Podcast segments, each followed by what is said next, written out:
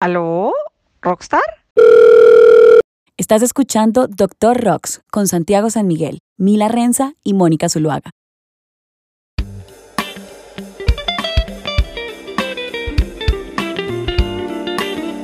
Hola a todos, bienvenidos a otro capítulo del Doctor Rocks. Hoy queremos hablar de un tema que nos interesa mucho, que son los compositores. Básicamente pensándolo desde, bueno, ya compuse la canción y ahora qué. Y es pensando mucho en, gente como yo, que tengo una maleta de canciones guardada debajo del cajón y no sé qué hacer con ellas. Y otros artistas que también están componiendo todo el tiempo, creando canciones y nos parece muy importante que definamos las características más importantes de qué hay que hacer cuando tienes una canción, cómo protegerla, cómo tener el pedazo documental claro, cómo ayudarte, la verdad, a que eso funcione. Como siempre, me acompañan Mónica Zuluaga y Mila Renza. Hola a todos, yo estoy muy feliz de estar otra vez conversando con ustedes y muy feliz sabiendo que más músicos nos escuchan y nos tienen en su lista de favoritos. Hola, ¿cómo están? Qué bueno grabar otro capítulo y qué bueno poder hablar con ustedes y que nos escuchen, que podamos pasar un buen rato. Bienvenidos a, a un nuevo capítulo del Doctor Rocks. Antes de empezar, queremos agradecerles a todos los que nos han escuchado, los que nos han escrito mensajes, los que nos han ayudado a compartir esta información y que le han ayudado a enviársela a sus colegas, músicos y músicas para que esta información sea útil para, para toda esa comunidad de músicos que apreciamos tanto y que además admiramos y queremos ayudar mucho. Entonces empecemos por la composición y es de, ok, yo me siento, hago una canción con alguien más y ¿Qué cosas tendría que tener en cuenta, Moni? Bien, entonces acá es clave que al momento de componer tengamos claro que esa calidad de compositor o de autor, la ley se la da a esas personas o esa persona que hace la letra y la melodía de una canción. Este es un asunto que lo conversábamos ahorita con Santi y con Cami, eh, muy discutible porque en muchos casos un arreglista podrá considerar que su aporte es sustancial en la obra, pero lo cierto es que la ley habla de letra y melodía. En una canción significa lo que canta la voz, ¿cierto? Lo que dice y lo que suena la voz. El resto de cosas como la armonía o como los, los arreglos definiendo qué hay en la introducción o qué hay en el intermedio, pues serían arreglos, más no composición. Ese es el primer elemento que tenemos que tener en cuenta. Sin embargo, ¿qué es lo que pasa en la práctica y qué es lo que recomendamos? Que pueda llegarse a un acuerdo, en caso que así lo decidan los que intervienen en ese proceso de composición y de producción, eh, llegar a un acuerdo con el productor. Eh, por ejemplo, productor, yo le pago tanto, pero no le puedo pagar todo esto que usted me está pidiendo, entonces, ¿por qué no negociamos un porcentaje eh, en esa composición en esa titularidad de los derechos de autor. Y es ahí cuando es especialmente relevante tener eh, a la mano un documento que hemos llamado split, que consiste justamente en ese documento que establece cómo se reparten los porcentajes de titularidad en una obra. Si yo soy el único autor, pues ahí va a haber un 100% para el autor. Pero si somos varios autores, lo ideal es que se llegue a un acuerdo sobre en qué porcentaje está cada autor. ¿Qué información tiene que tener ese documento? El documento es básico. Esto realmente yo considero que no es un documento jurídico, porque es básicamente un registro de una realidad. Entonces, en ese documento, ¿qué va a ir? ¿Cómo se llaman las personas que están interviniendo en esa creación, en esa composición? Qué rol cumplieron en ese proceso de composición o de producción, si vamos a meter a un productor, por ejemplo, y qué porcentaje de titularidad va a tener. Bueno, entonces la canción la hicimos Cami, Santi y yo. Consideramos los tres que el aporte de los tres fue en partes iguales, entonces vamos a ponernos a los tres como autores y compositores o autor que es típicamente el que está en la parte de la creación de la letra y compositor en la creación de la melodía y vamos a establecer porcentajes iguales. Pero pongamos otro caso. Yo llevo la letra a la sesión de composición y Santi y Cami hacen la melodía. La distribución tendrá que ser distinta. Entonces, ese tipo de elementos son los que tenemos que poner allí. Y ese documento es clave porque la distribución de las regalías cuando haya recaudo por, la, por el uso de nuestras obras, pues se va a hacer conforme a eso. Cada uno va a recibir, según lo que diga, ese split, o sea, ese documento debería estar en todos los estudios, impreso, listo para diligenciar y, y firmar en todos los casos. ¿Cuándo es el momento ideal para firmar ese split? Eso es un, un temón, porque lo ideal sería hacerlo al momento en que termino la composición de la obra. Si lo hago después, se me olvida, no me acuerdo cuánto aporte hice. Si, pasa mucho tiempo, es posible que tengamos intereses distintos en el momento de, de explotar la obra. Entonces, lo ideal es que esto ocurra justo cuando se termina la creación. Si lo dejamos para después, ustedes saben que cuando hay plata, cuando esto parece ser una obra que va a tener mucha difusión, la gente se enreda la cabeza y va a empezar a pedir más porcentaje. Entonces, para hacerlo de la manera más equitativa posible, esto debería ocurrir justo cuando terminamos de hacer la canción. Yo a ese documento le agregaría una casillita dependiendo de el nivel en el que estén el compositor o la compositora que participó de esa sesión y es que ponga a qué editora pertenece si, si tuviera un contrato de, de editor exclusivo con alguna editora, porque eso facilita de ahí en adelante pues tener ese documento y cuando se vaya a utilizar esa canción por otras circunstancias, podamos saber a quién contactar. Y a veces yo también pues pongo números de contacto. Y es no solamente contactar a la persona que participó, sino saber que tengo que hablar con una editora en su momento para sacar esa autorización. Total, es importante eso y también sería útil poner si están los compositores en alguna entidad de gestión, además de si tienen una editora o no, en qué entidad de gestión tienen las obras. Es decir, tengo la música en Psycho, la tengo en ASCAP, la tengo en BMI, no la tengo en ninguna parte. Y muy importante, este documento hay que firmarlo, porque la firma es la que está demostrando que las partes que están allí mencionadas están de acuerdo con lo que allí se dice. La firma es como esa declaración de que eso fue lo que acordamos. Y una cosa que parece irrelevante que se queda por fuera y es la fecha de cuándo se hizo la canción y cuándo están firmando. También eso es importante para saber si es la primera versión, el primer borrador que se hizo, si es una segunda versión, una revisión, una edición adicional que se hizo de esa canción, o sea, poder saber también eso en qué fecha se dio. Hay algunas cosas que nos gusta incluir dentro de esos splits y es sobre unas autorizaciones particulares que van un poco más allá, que son cómo voy a usar esa composición. Cami, cuéntanos un poco más de eso.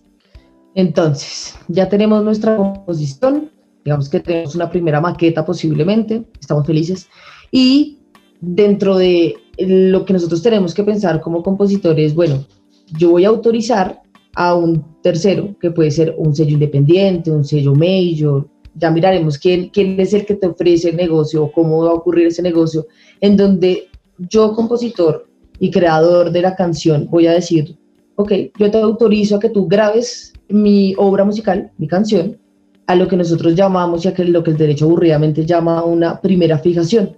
Al momento en el que tú autorizas a ese tercero para grabar esa canción, esa autorización también debe quedar por escrito. Ya puedes tú o incluirlo dentro del split o crear un documento específico en donde hablemos de estos derechos que se derivan de la interpretación. Porque al momento en el que tú generas ese documento también hay que pensar en que si la vas a interpretar tú, si la interpreta un tercero, si qué ocurre pero lo cierto es que se entrega una autorización para grabar y esa persona que graba también se le otorga usualmente el derecho para publicar o comunicar públicamente esa obra musical que, ya se grabó. O sea que lo que vamos a comunicar es el fonograma o grabación que se produce de la interpretación de esa canción y de la fijación de la canción sobre un sustrato material, que es lo que dice la ley, que da como resultado una grabación. Y esa grabación, ese resultado de esa grabación, ese máster que ustedes llaman, nosotros lo llamamos fonograma, la ley lo llama fonograma, pero pues quedémonos en grabación. Y esa grabación es la que finalmente ese tercero, la disquera, sello independiente, el negocio que hayan generado, va a ir a hablar con los distribuidores o con las tiendas físicas y prensarlo en físicos, y eso es lo que se decide, hacer cassettes, eh, ustedes verán, básicamente ahí puede ocurrir el negocio que les quieran proponer. ¿Qué pasa si yo no pongo en el split esa autorización? O sea, si yo dejo eso por fuera. Bueno, si tú dejas eso por fuera, digamos que deberías tener un documento o algo que te permita entregarle a alguien esa potestad. En este momento la potestad te pertenece a ti. En este momento, tú cantautor que no has decidido entregarle a nadie la autorización para grabarla, o tú puedes grabarla y decidir ser tú tu propio sello discográfico, o tú también puedes empezar a buscar esos terceros eh, a quienes les entregues la potestad. Pero yo podría grabarla sin autorización de mis coautores? En realidad no. Lo que hablábamos ahorita con Moni y lo que debemos entender sobre esa obra es, hombre, la obra musical es un todo. Hablemos de una unidad, no hablemos de, de una sección.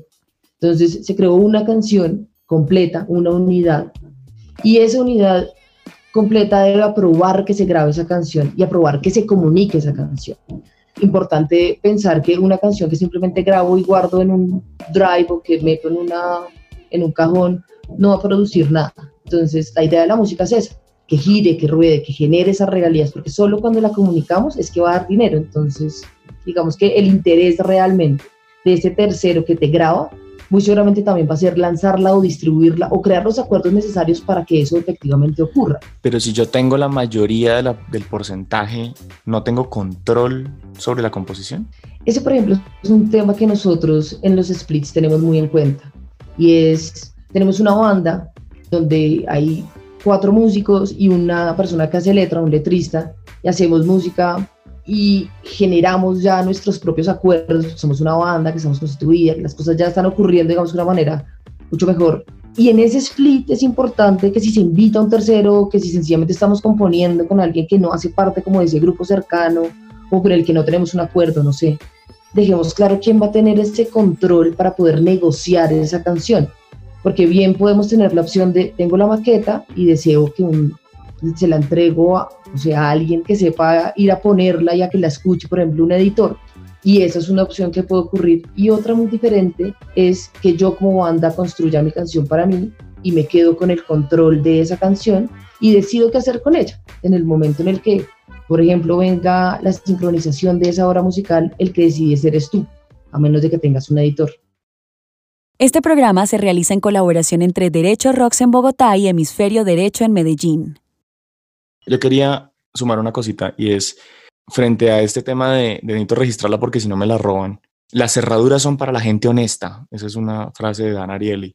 Es de, si alguien quiere robar algo, lo va a robar, independientemente si tiene una cerradura, si está guardado bajo llave, si no. Eh, que sea legal, obviamente no lo es, ¿sí? pero no significa que la gente vaya a actuar de esa manera. El que quiera hacerlo, lo va a hacer. Esto nos va a dar es una prueba. Lo siguiente es, ¿cuáles canciones, cuáles de mis composiciones yo debo registrar? Y yo diría es pues las que se vayan a usar. ¿sí? Muchas veces si tenemos todo armado de manera correcta y sabemos en qué año la compusimos o tenemos como un registro de esas cosas, pues no sería necesario ir a la Dirección Nacional de Derecho de Autor hasta que no la vayamos a utilizar. A mí me ha parecido útil registrarlas a veces también porque la, pues, la memoria es muy frágil y, y, en el momento en que hacíamos, pues hace unos años que teníamos una racha de composición interesante, eh, hacíamos el registro de una vez pues dejábamos quiénes eran los coautores ahí, cuando, cuando ni siquiera conocíamos que existían los splits, digamos que ese, era, ese, era como un rollo. Y años después yo miro para atrás y canciones que compuse en el 2007, ya no me acuerdo con quién las compuse, ni en dónde estaba, ni en qué estaba pensando, ni nada. Entonces, ni siquiera me acuerdo quiénes eran los coautores o si había coautores. Y la única manera que tengo ahorita para acordarme de eso fue los registros que hice en ese momento porque hay una convicción de decir la verdad, ¿no? Porque hay que decir la verdad cuando uno hace el registro, si no es una falsedad en documento público y es un delito. Entonces uno cuando pone todos los datos, pone todas las cosas, deja como una constancia de que eso sucedió. El registro en línea les va a pedir unos datos, es importante que tengan al menos el mail de la persona, la cédula de la persona, Creo que con eso ya lo pueden hacer, incluso creo que la dirección ni te la pide, puedes hacerlo sin dirección. Si es importante decir dónde vive la persona y la ciudadanía de la persona también es importante. Y listo, yo creo que eso es lo que le piden. Ustedes ni siquiera tienen que agregar porcentajes en esa plataforma de la Dirección Nacional de Derechos de Autor. Los porcentajes van a ser importantes más adelante para las sociedades de gestión, que son las que efectivamente van a reclamar esos porcentajes equivalentes a derechos patrimoniales o de explotación. Ahí es que recordemos que en el registro de obras musicales especialmente, el sistema nos va a pedir el soporte de la obra, que esto, para nuestro caso de la Dirección Nacional de Derecho de Autor, lo que significa es la partitura de la obra. Otro tema, digamos, súper eh, discutido porque no todos los músicos saben transcribir su canción en una partitura y el sistema para registro de obra aún no ha permitido el registro de un MP3, por ejemplo, a menos que sea un, un registro de fonograma.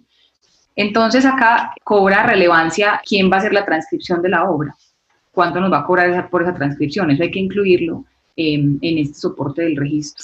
Ahí la, la, el tema es, yo creo que la Dirección Nacional de Derecho de Autor ni siquiera hace un juicio de originalidad. O sea, ellos lo que dicen es, ellos reciben lo que usted le entregue y ellos están diciendo, usted me lo entregó y usted dijo que esto era cierto. No se comprometen a más.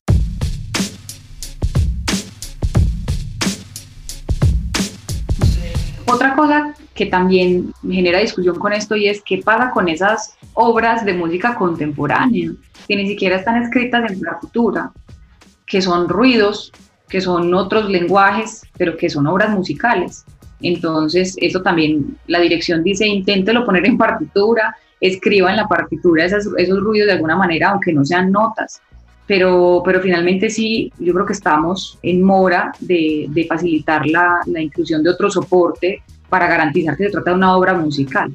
No, pues realmente ahí lo importante también es como la organización, ese guion melódico del que hablaba Moni, si bien no lo hacen muchos músicos, digamos que lo que va a controlar esa autoridad es si es o no original, lo cual suena súper gracioso porque un funcionario público que esté revisando la inscripción dudo que pueda saber si es o no original.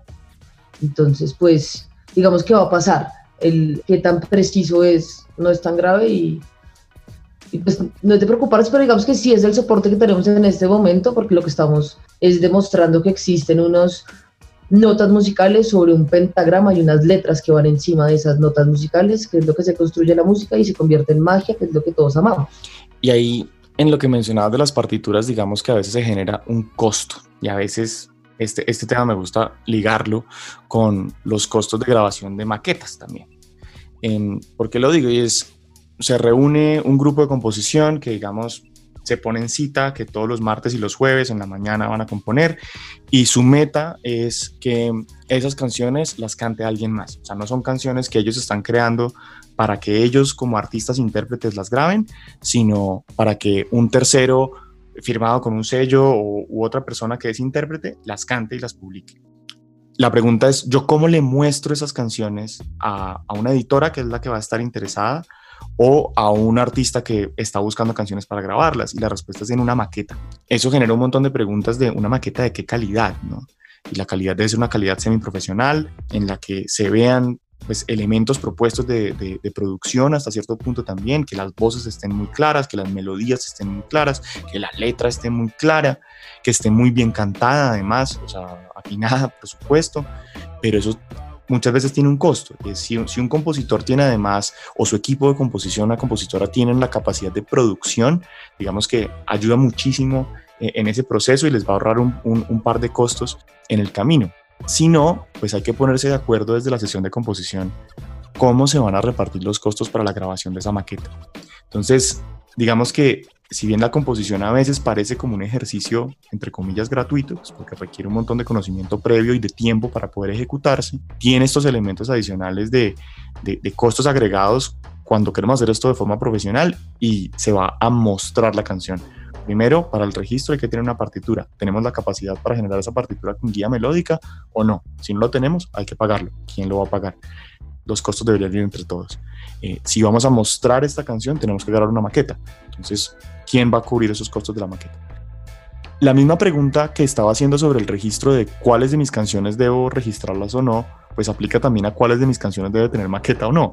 Más allá de la grabación que hacemos en el celular para, para dejar registro de eso en nuestras cabezas y poderla replicar más adelante, me refiero a maqueta como una preproducción, o sea, una forma profesional de mostrarlo. Porque las editoras Sí, ahí es como las editoras, que es un agente del que, del que deberíamos hablar otro día de manera mucho más amplia. Son los agentes de la industria que administran el repertorio. Y una de las cosas que hacen es buscar canciones inéditas para que intérpretes que quieren grabar o que están grabando con unos sellos las canten. Entonces, hay que entender que el proceso es que nosotros vamos a entregarle esa canción a una editora y esa editora va a buscar la persona que, que, la va a cantar, pero tienen que en ese proceso muchos profesionales oírla. Y en ese sentido la, la maqueta tiene que estar muy bien grabada porque está compitiendo además contra otras maquetas que están muy bien grabadas. Y uno podría decir, ah, pero es que mi canción tiene una melodía bellísima y tiene una letra bellísima y ellos seguro van van a saber que es una buena canción. Es como, man, hay mucha gente haciendo muy buenas canciones al tiempo. Entonces las maquetas también, ponerle un poquito de cariño, ayuda a que sea un producto interesante.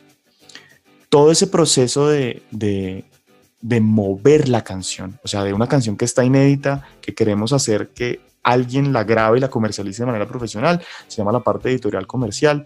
Eh, es un mundo muy interesante y que digamos quita uno de los mitos que hablan muchos de los artistas de, ah, es que yo quiero vender la canción, ¿no? quiero venderle una canción a, a Carlos Vives. Y uno, y uno es como, man, primera pregunta, o sea, el sello de él está buscando canciones de terceros, él compone sus propias canciones y las compone con otras personas. O sea, digo que podría ser un objetivo innecesario, pero si encontráramos un artista, muchos artistas de urbano pop, digamos que tienen equipos detrás componiendo y sí están abiertos a recibir eh, propuestas a través de un editor, por supuesto, no mandándoles un correo ni mandándole un correo a su manager, están abiertos a recibir propuestas pues uno le puede apuntar a esas cosas, pero tiene que tener unas herramientas y una de las herramientas importantes es una maqueta, una maqueta bien, bien hecha y las relaciones comerciales para poder llegar a mostrárselo a las personas que, que están buscando. Usualmente los editores de editores mayoristas están buscando canciones para artistas que ya están consolidados y eso puede ser un camino interesante. Con eso quisiéramos pasar a, a la sección favorita nuestra, porque es como no pagar terapia y ser muy felices, se llama Historias de Terror. Historias de terror. Historias de terror. Historias de terror. Me siento como haciendo ASMR. Mi historia de terror es sobre un gran compositor de la época de, la, de, las baladas en Colombia que está cercano a cumplir sus, no sé, 45, 50 años de carrera artística con un importante reconocimiento que llegó a la oficina para negociar unos derechos con una editora. Claro, la primera pregunta fue, ok, ¿y tus canciones? Pues sabes qué canciones tienes, tienes claro quiénes son los compositores, las registraste, estás en alguna entidad de gestión.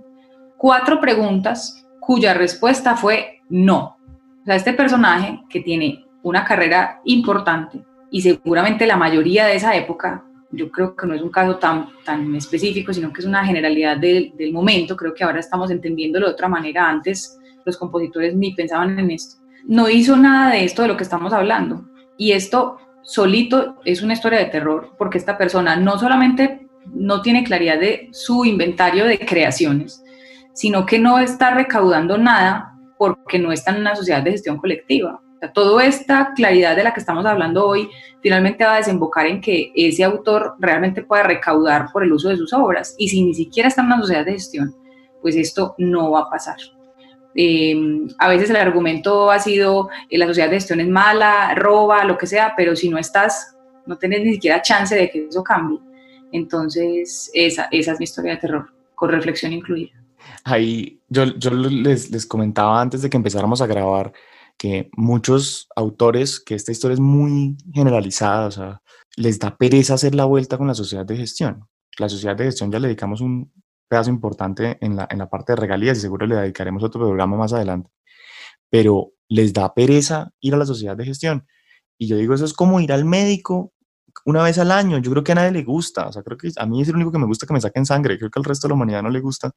Pero Después de eso, ¿sabes? Una vuelta que haces una vez, recopilas los papeles una vez y después ya es una relación de cómo recaudas por la explotación de tus obras, eh, de las que se están usando además. Y si dejas pasar el tiempo, pues dejas plata sobre la mesa. Y si el, el que estaba mencionando Moni era un compositor exitoso en los años 70, en los 80, en los 90, seguramente en el pico del uso de su repertorio se perdió mucho dinero que él nunca va a recibir y que en el 2020 ya su música seguro se sigue usando en, ciertas, en cierta proporción, pero una proporción mucho menor que lo que fue en su pico. Entonces es una historia de terror porque por pereza ¿sí? se nos queda eh, mucho sobre la mesa y es cuánto están tocando en vivo, cuánto están sonando en radio, etc, etc, etc. Todos los pasos que hemos dado ahorita, toda la discusión que estamos diciendo eh, desde el principio es como cómo organizar tus composiciones antes de llevarlas a una sociedad de gestión, ¿no? Pero el último paso sería ese, el de cómo recaudar cuando explotas. Nada de lo que hemos mencionado genera dinero a favor del artista, solo cuando va a la sociedad de gestión. Entonces es importante que ese paso también lo den. Cami, ¿cuál sería tu historia de terror? Bueno, mi historia de terror empieza con personas que hacen canciones, un grupo de composición haciendo una canción y llegó un man con comida y entonces cuando firmaron el split, pues no sé, el man quedó en el split, firmó el split y es coautor sin haber hecho una sola nota musical o haber puesto una sola letra de esa obra musical. Y, digamos que yo siento que es un tema de opiniones de a mí me parece que está bien, a alguien le parece que no está bien, que es lo que ocurre con este, esta historia de terror que viene con segundo volumen y es esta vez el que decide meterse en el split y quedar como coautor es un miembro del equipo del artista, el manager, un promotor, un booker. En este caso específico fue un manager, digamos que no, no ha sido un manager, han sido varios managers, es una historia recurrente no estamos hablando de nadie en específico, si, si se siente aludido, un abrazo, pero pues es un tema de, de acuerdos, es un tema que va a depender mucho del artista. Eh, dependiendo del caso, me parecerá justo que el manager esté ahí, o el promotor, o el que haya, digamos que, hecho o no por el artista. Sin embargo, yo me quedo con lo que dice la ley, el que compone la canción puede ser el que compone la canción y el, el que tiene que trabajarla también, el que tiene que cantarla todos los días hasta la saciedad es esa persona, que es una pregunta recurrente que tengo. Pero, pero pues e, eso básicamente es, es una historia de terror y es tengo que compartir mis regalías constantemente con mi manager, quien también tendrá que entrar a una sociedad de gestión y decir que es autor. Yo sí pintaría una línea súper gruesa en el piso y es de, yo sí creo que eso no es ético cuando una persona no participa de un proceso de composición de manera activa, solo porque se está rascando las nalgas en una sesión de composición, no debería participar. Creo que nos falta mucho como industria todavía para tener esas conversaciones de manera sincera y de manera profesional.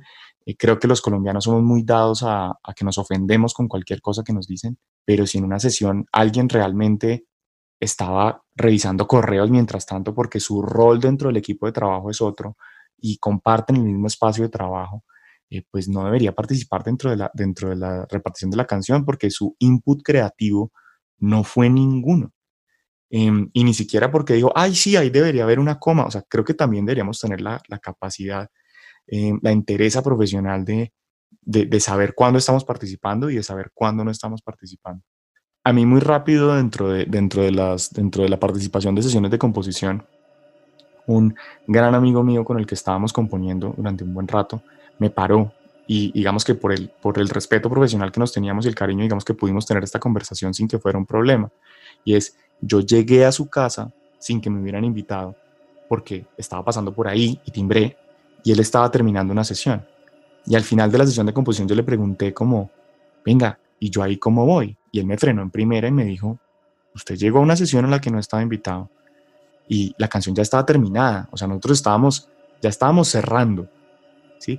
Y siendo sinceros, pues yo no había aportado nada, pero esa noción que nos queda, que, que creo que es muy gringa, de, de, quién está en la habitación, o sea, who's in the room, o sea, define quién es el dueño, creo que nos toca quitarnos un poquito de eso y, y verlo con un objetivo real, y es quién participó realmente, quién aportó realmente, y poder firmar un split solo las personas que participaron cuando el complemento de la historia que está contando Camila es que era un, que yo lo, lo vi como chisme, por supuesto, un DJ de radio que conocía los combos de composición que estaban funcionando y los llamaba y le decía, ve, parce, ¿usted dónde está? No, estamos en mi casa acá. Ah, bueno, ya le caigo. Y caía con las papas. Y era un tipo que únicamente llegaba a caerles al final de la composición para firmar los splits. Es como, no, man, o sea, ahí sí, yo pongo la línea y la pongo bien gruesa en el piso. Hay una línea ética ahí maluca de que eso no está bien y no deberíamos condonarlo.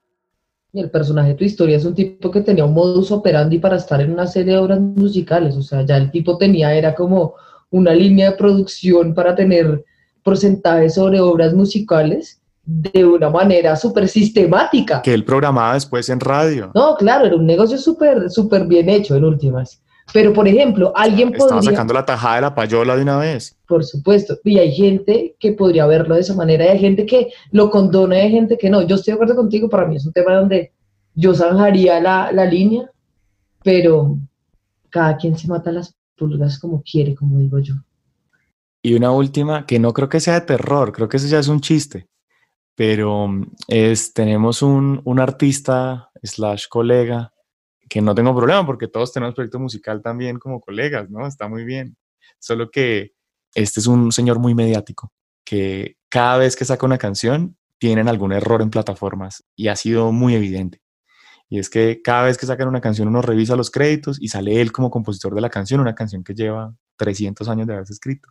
Saca una siguiente canción y pone a los coautores como artistas, como en featuring de la canción que llevan 50 años muertos. O sea, unos errores que uno dice, claro, no son una historia de terror, pero si digo es, si hay que tener mucho cuidado en uno cómo agrega las canciones a plataformas.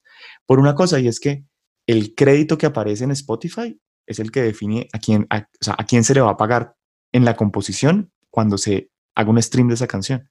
Entonces, si uno pone mal los, los, los créditos de composición, pues terminas pagándole a la persona que no es. Y, y, creo que ahí es donde lo mismo, una línea ética de deben aparecer todos con sus nombres completos o con sus nombres artísticos si están de esa manera en sus editoras para que eventualmente les puedan pagar por esa explotación que se está haciendo en plataformas. Entonces, muchos artistas cuando agregan se ponen a ellos mismos además como, como compositores, como por llenar ahí los requisitos en las, en las plataformas y pues creo que está mal. Sí, estoy de acuerdo, creo que ese, ese cuento de terror de Santiago, que en última sí lo es, pensaría yo, es un cuento de terror que da risa, es raro, pero bueno, pero siento que también abre la puerta de un tema súper importante, son los metadatos, y nuestros metadatos son muy importantes en este momento en la distribución de música digital, porque como dice Santi, las plataformas se van a dar cuenta quién es el autor a través de la información que se agregue sobre esa obra, ya sea en YouTube, en Deezer, en Spotify, en Apple Music, en donde usted quiera. Entonces, pues, el, el, el, tema de los metadatos creo que es clave, preste la atención, entiéndalo. Yo creo que al entenderlo, usted va a entender mucho de cómo funciona la industria musical y, y cómo hacer las cosas de la mejor manera. Bueno, yo creo que aquí llegamos al final de toda esta discusión, solo como para darle el, el moñito final a esto. Es, hicimos un recorrido en un, una persona que escribe una canción o escribe una canción con, con su equipo de trabajo y creeríamos que deberían firmar un documento. Al final de esa sesión preferiblemente en el que quede claro eh, cuáles son los porcentajes de participación de las personas que estuvieron ahí, que ese documento de manera ideal debería incluir también una autorización eh, de cuándo o cómo se va a grabar por primera vez esa canción, quién tiene la potestad para publicarla después por primera vez, que si es una canción que vamos a utilizar, podemos registrarla en la Dirección Nacional de Derecho de Autor, poniendo toda la información completa, una persona la registra a nombre del resto, pero debe poner a todos los, los, los partícipes ahí para que la información quede completa.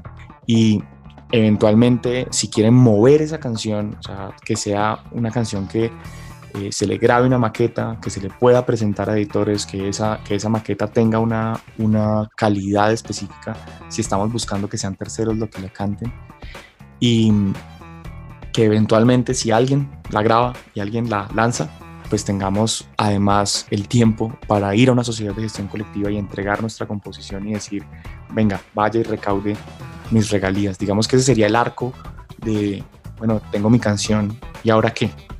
Hay muchos puntos que sabemos que se nos quedan por fuera. Si tienen alguna otra pregunta, nos la pueden escribir por Instagram en arroba derecho rocks o arroba hemisferio derecho legal. Pueden mandarnos todas sus preguntas para que las vayamos resolviendo en este podcast. Otro episodio podemos complementar estas cosas. Les agradecemos mucho su tiempo, les agradecemos mucho escucharnos, les agradecemos mucho si pudieran compartirle este material a alguien que esté dentro de la industria musical y que ustedes crean que le puede ser muy útil. Muchas gracias por estar aquí. Si te interesó este tema y quisieras saber más, puedes encontrar información adicional en el sitio web derecho.rocks y en hemisferioderecho.com.co. También puedes enviarnos tus preguntas por mensaje directo en Instagram a arroba derecho rocks o arroba hemisferio derecho legal. Como no hemos considerado todas las características y la situación actual de tu proyecto musical, todo lo que hablamos en el programa es nuestra opinión personal y no debería ser considerado como una asesoría jurídica. Este programa es creado únicamente con fines educativos y de entretenimiento. Esperamos que lo hayas disfrutado. Nos vemos a la próxima.